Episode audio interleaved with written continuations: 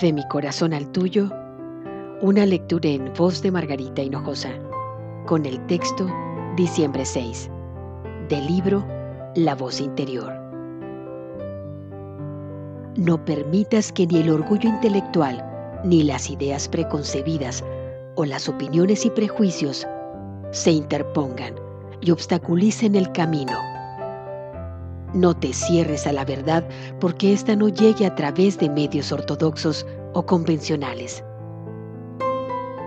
Estás adentrándote en lo nuevo y por tanto debes estar preparada para muchas formas y medios nuevos.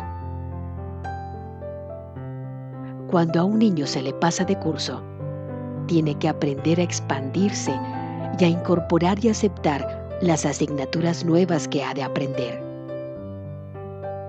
Otro tanto sucede con el paso a la nueva era.